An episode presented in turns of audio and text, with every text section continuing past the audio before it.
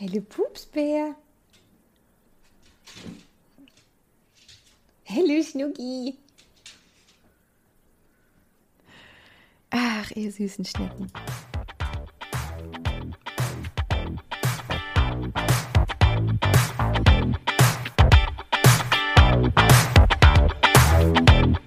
Hallo ihr Lieben, willkommen zu einer neuen Folge von Die rosarote Brille. Mein Name ist Jenny. Falls wir uns noch nicht kennen, ich bin der Host dieses Podcasts. Ich mache den auch ganz oft mit meiner Freundin Liz zusammen, also hört euch sehr gerne die Folgen mit Liz an. Die sind immer besonders lustig. Heute möchte ich mit euch über einen Film sprechen, den ich sehr, sehr oft gesehen habe. Und zwar ist es das fünfte Element. Und ich habe ihn so oft gesehen, weil ich ihn richtig cool fand, immer richtig toll gerade so als Teenie, das war einfach mein Film. Den konnte man einfach immer gucken, wenn man sonst gerade nicht wusste, worauf man Lust hatte. Falls ihr den Film nicht kennt, das ist ein Science-Fiction-Film von Luc Besson aus dem Jahr 1997. Der ist also schon ein paar Jährchen alt. Und ja, ich habe ihn sehr geliebt. Ich habe ihn mir nochmal angeschaut und ich war sehr schockiert. Warum ich so schockiert war, das erfahrt ihr heute in dieser Folge. Also viel Spaß und los geht's. Das fünfte Element spielt in der Zukunft. Ich glaube, es spielt irgendwann im Jahr 2200 irgendwas. In dieser, ja, man könnte schon sagen, anderen Welt, anderen Zeit existieren Außerirdische beziehungsweise andere Welten und andere Planeten, mit denen die Erde kommuniziert und durch das All reist. Und es gibt fliegende Autos, es gibt einfach sehr viele Dinge, wie man sich einfach eine Zukunft vorstellt, in der alles modern und wild ist. In diesem Film geht es, wie in sehr vielen Filmen, auch um Gut gegen Böse. Wir befinden uns ja auf der Erde in dieser sehr modernen Zukunft und die Erde wird alle 5000 Jahre von etwas Bösem angegriffen. Und um dieses Böse zu besiegen, um das zu stoppen, braucht es die vier Elemente Erde, Feuer, Wasser, Luft und das fünfte Element. Das ist der Grund, warum dieser Film so heißt. Große, große Überraschung. Wir haben einen Protagonisten in diesem Film, das ist Corbin Dallas. Der war früher Kämpfer in einer Spezialeinheit. Also ich würde sagen, er war Soldat und hatte vielleicht noch eine ganz besondere Ausbildung und war besonders gut in seiner Arbeit. Ist aber heute, wo wir auf ihn treffen, Taxifahrer. Er ist so ein ganz typisch männlicher Mann, falls ihr darunter euch was vorstellen könnt. Vielleicht muss ich einfach nur sagen, Corbin Dallas wird gespielt von Bruce Willis. So, ich glaube, mehr muss man dazu gar nicht sagen. Er ist sehr groß, sehr stark, aber emotional sehr kühl. Er ist genervt von den Telefonaten mit seiner Mutter, also wieder jemand, der seine Mutter hasst. Das ist ja auch total männlich, toxisch männlich, aber männlich. Ein Attribut, mit dem wir gut klarkommen, weil es irgendwie okay ist, wenn man seine Mutter hasst. Dieser Corbin Dallas führt uns jedenfalls durch die Geschichte und hat scheinbar keinerlei Probleme damit, dass er auch in Gefahr gerät, dass seine Zukunft oder die Erde oder das Leben, das er kennt, in Gefahr gerät. Das scheint absolut kein Problem für ihn zu sein. Die wichtigste, aber leider auch einzige Frau in der Geschichte ist Lilu. Lilu ist ein höheres Wesen und sie ist der Schlüssel, um das Böse zu stoppen.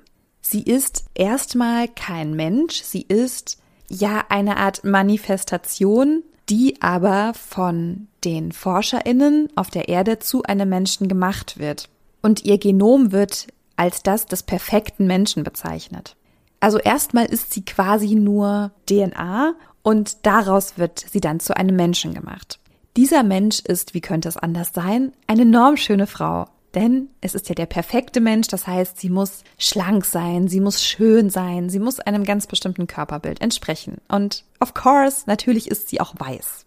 Zunächst wirkt sie erstmal ein bisschen dusselig, würde ich es mal nennen. Sie spricht die Sprache der Erde nicht, beziehungsweise Englisch nicht. Sie versteht die Dinge nicht, lernt diese aber alle mit einem Online-Lexikon und schafft sich über dieses Lexikon alles Wissen drauf, was eben so die letzten 5000 Jahre passiert ist. Lilu wird unfassbar stark sexualisiert.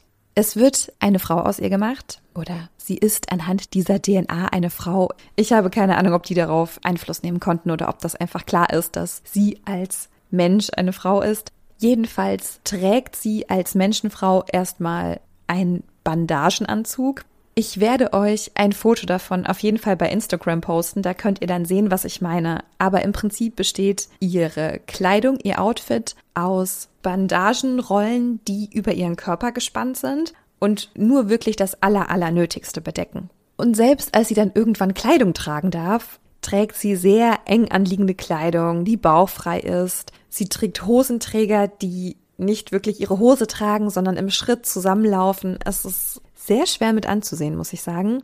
Nicht nur durch diese Kleidung, also vor allem durch dieses Bandagen-Outfit, wird uns symbolisiert, dass sie sehr schutzbedürftig ist, dass ein großer, starker Mann sich um sie kümmern muss. Also auch dadurch, dass sie eher zurückhaltend ist, weil sie die Sprache noch nicht kennt und nicht weiß, wie diese Welt, in der sie jetzt plötzlich gelandet ist, funktioniert, sie wirkt sehr, sehr klein und sehr, sehr schutzbedürftig. Zum einen ist sie ziemlich attraktiv, ziemlich heiß. Und zum anderen spricht sie nicht, weil sie die Sprache ja noch lernen muss. Und diese Kombi ist ja wohl einfach der wahrgewordene Männertraum, offensichtlich. Sollen Frauen so sein, nicht sprechen und geil aussehen? Ja, so werden wir doch am liebsten gewünscht. Und Corbin trifft auf Lilou und rettet sie aus einer brenzlichen Situation. Er rettet sie nämlich vor allem deshalb, weil sie heiß ist und weil sie schutzbedürftig wirkt. Er bringt sie zu einem Ort, den sie ihm nennt oder von dem er dann irgendwie weiß, das ist die Anlaufstelle für solche Geschichten. Und dort erfährt er dann auch, dass sie eigentlich ein höheres Wesen ist. Also, dass sie nicht diese Frau ist, die nicht spricht und geil aussieht, sondern sie ist ein höheres Wesen, sie hat eine höhere Bedeutung, sie ist unfassbar wichtig und wir müssen dafür sorgen, dass sie ihre Mission erfüllen kann. Obwohl er das alles weiß, ja, wobei, noch nicht mal obwohl er das weiß, das ist ihm, glaube ich, ziemlich egal. Lilou liegt auf dem Sofa und schläft. Und während sie schläft, versucht Corbin sie zu küssen. Da kennen sie sich vielleicht zwei Minuten, da haben sie noch kein Wort miteinander gewechselt. Ich meine, erst danach erfährt er auch, wie ihr Name ist. Was soll das? Warum küsst du eine Frau, die schläft? Der Grund, warum er sie küsst, ist eben nicht, dass er beeindruckt ist von dem, was sie ist, nämlich, dass sie eine höhere Macht ist, dass sie einen wichtigen Einfluss haben wird. Das ist nicht der Grund, warum er sie küsst. Denn hätte sie Männergestalt, würde er sie nicht küssen. Wäre sie nicht eine normschöne Frau, würde er sie nicht küssen. Der einzige Grund, warum er sie küsst, ist, weil er sie geil findet. Er findet sie hot, beziehungsweise er findet den Körper hot, den jemand für sie gemacht hat. Er verliebt sich in sie aufgrund äußerer Reize. Die Priester, zu denen Corbin sie gebracht hat, die sich mit der ganzen Sache gut gegen böse auskennen und die auch wissen, was sie ist, die das Gute schützen, die sehen hinter ihrer Optik. Also ja, auch die sind angesprochen von ihrem Aussehen. Die schämen sich auch so ein bisschen, so eine schöne Frau plötzlich in ihrer Nähe zu haben. Aber man merkt, sie verehren diese Macht und nicht den Körper. Aber Corbin verehrt ihren Körper und ist deshalb so ultra in sie verliebt, denn nichts anderes würde ihn beeindrucken. Das sagt sehr viel über ihn aus und ist auch sehr bitter, denn Lilou ist innerlich sehr verletzlich. Und damit meine ich nicht diese vermeintliche weibliche Schwäche, die uns ja immer zugesprochen wird, sondern dadurch, dass sie so große Macht hat und eine große Verantwortung hat und weiß, dass sie diejenige sein wird, die die Menschheit sozusagen rettet. Das macht sie verletzlich und das macht ihr Angst. Und das ist im Prinzip, ja, das könnte man schon so sehen, dass das ihre Stärke ist. Aber der Dank für all das ist, dass sie auf ihr Aussehen reduziert wird, was ihr komplett egal ist und was es allen anderen auch sein sollte, weil das nicht der Punkt ist, warum sie so ein krasses Wesen ist. Aber das Aussehen ist einfach das Wichtigste an ihr. Also man könnte sagen, dass sie so eine Art Göttin ist.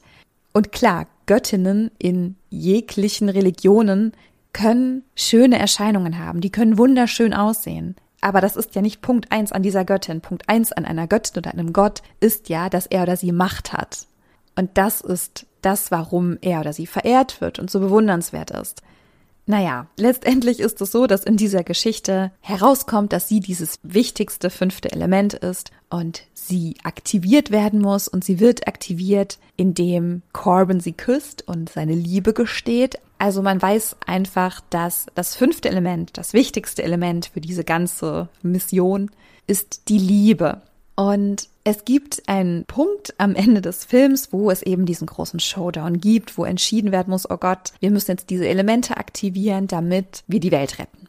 Ja, Lilou wird aktiviert durch den Kuss und das Liebesgeständnis von Corbin. Aber bevor das passiert, ist Lilou sehr geschwächt, weil es gab vorher Kämpfe und sie wurde angegriffen und sie ist sich nicht sicher, ob sie jetzt noch alles dafür geben will, um diese Menschen zu retten. Diese Spezies Mensch ist die einer Rettung überhaupt würdig.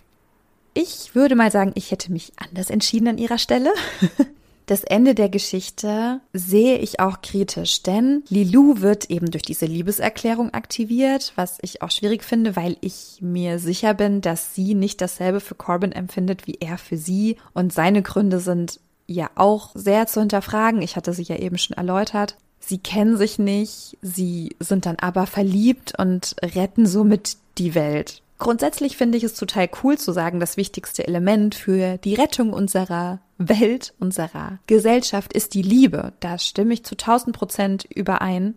Aber dass Lilou sozusagen geopfert wurde und einen Teil ihres Selbst opfern musste, um die Menschheit zu retten, ah, ich weiß nicht. Und natürlich ist auch das wunderschöne Happy End, dass sie und Corbin zusammen sind am Ende des Films nach dieser ganzen Weltrettungsgeschichte und sich lieben und zusammengehören. Nee, ich find's nicht so gut. Ich hätte Lilou diese unfassbare Power und diese Macht gerne gegeben, die sie als eine Art Göttin nun mal hat und keinen Menschen an ihre Seite gestellt, der sie bewundert, weil sie schön ist. Das ist so mein Kritikpunkt an diesem Film und das ist mir früher natürlich nie aufgefallen, weil ich die Action in dem Film richtig toll fand und weil ich natürlich auch dachte so, ach ja, das ist ja irgendwie auch romantisch, ne, dass dieses Wesen die Sprache erst lernt und dann ist er für sie da und er liebt sie, obwohl sie ja eigentlich noch gar nicht so viel kann. Also meine Sicht auf den Film hat sich komplett gedreht was zum einen spannend ist, aber auch ein bisschen erschreckend, weil man hat diesen Film so gerne gesehen und gemocht und jetzt guckt man ihn und denkt sich so, was zur Hölle habe ich mir da eigentlich jahrelang angeschaut? Ja, also Liebesgeschichten für mich ja grundsätzlich eher schwierig. Aber es gibt noch eine weitere Figur in dem Film, in der ich heute sehr viele Punkte sehe, die gar nicht gehen, die absolut nicht okay sind. Es gibt eine Figur, sie heißt Ruby Rod das ist ein Man of Color, der eine Art Radioshow hat, würde ich sagen. Er wirkt wie einer der Top-Influencer der Welt, des Landes, ich weiß es nicht. Er ist sehr bekannt, er ist sehr extravagant und sehr beliebt und berühmt. Und Corbin Dallas, der unfassbar männliche Mann, ja, trifft auf Ruby Rod. Ruby kennen wir eigentlich auch eher als einen weiblichen Vornamen, wurde jetzt für ihn genommen, ist ja auch grundsätzlich okay. Es findet aber unfassbar viel Queerbaiting statt. Er ist ein heterosexueller Mann, der sich aber der Gestik und dem Sprachklang von queeren Menschen bedient. Es wird uns deutlich gezeigt, dass er der absolute Frauenheld ist, dass alle Frauen ihn unfassbar scharf finden und er auch alle Frauen unfassbar scharf findet. Er ganz viele Flirts und Küsse und Sex hat das soll auf jeden Fall klar sein, der ist auf jeden Fall heterosexuell. Man könnte aber sagen, ich will jetzt nicht, dass das respektlos klingt. Ich hoffe, ihr versteht, was ich damit sagen will. Aber er wird als homosexuell gelesen, da er sich sehr weiblich kleidet, also weiblich im Sinne von der gesellschaftlichen Wertung. Er trägt figurbetonte Kleidung, er trägt Kleider, er ist sehr bunt, er gestikuliert, er legt großen Wert auf Mode. Das sind alles Attribute, die in unserer Gesellschaft als eher weiblich wahrgenommen werden und dem auch sehr viele homosexuelle Männer sich gerne bedienen. Oh Gott, das war jetzt ein verrückter Satz, aber ihr wisst bestimmt, was ich meine. Ich will nicht so respektlos sein und sagen, ja, der sieht halt schwul aus. Aber im Sinne seines Habitus, sagt man das so? Habitus, seine Bewegung, seine Gestikulierungen. Also man könnte auf den ersten Blick schon sagen, der sieht nicht so männlich aus, vor allem nicht, wenn man dann den Corbin daneben stellt. Man würde sagen, Ruby ist ein komischer Vogel und Corbin und Ruby können sich auch nicht so richtig leiden. Jetzt gar nicht, weil sie als die zwei ultra starken Gegensätze dargestellt werden, sondern weil ihre Welten einfach so unterschiedlich sind. Das ist ja auch total okay. Aber ich frage mich, warum eine Figur platziert wurde, bei der so stark betont wurde, dass sie sich irgendwie schwul verhält, aber auf jeden Fall heterosexuell ist. Ruby ist eigentlich ein ganz toller Charakter in dem Film, finde ich. Also er ist irgendwie authentisch, so wie er ist. Das Ding ist, dass er natürlich derjenige sein muss, über den sich lustig gemacht wird und über den gelacht werden soll und den man schräg und seltsam finden soll. Das habe ich früher natürlich auch nie so gesehen. Für mich war er auch immer die Witzfigur, die er eben auch sein sollte. Aber jetzt sind bei mir alle Alarmglocken angegangen, weil ich das so krass fand, wie das in dem Film umgesetzt wurde. Ein weiterer Minuspunkt ist leider, dass dieser Film keine einzige Frage im Bechteltest besteht. Das ist richtig, richtig traurig.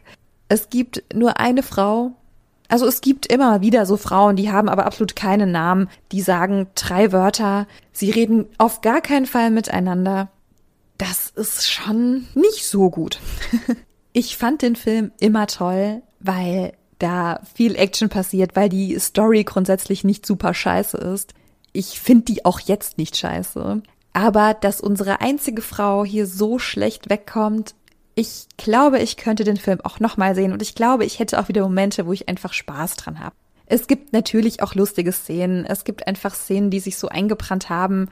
Und da kann ich, glaube ich, auch nicht vollends loslassen, diesen Film jetzt absolut zu hassen. Aber es ist schon sehr schade, dass der so gar nicht feministisch ist.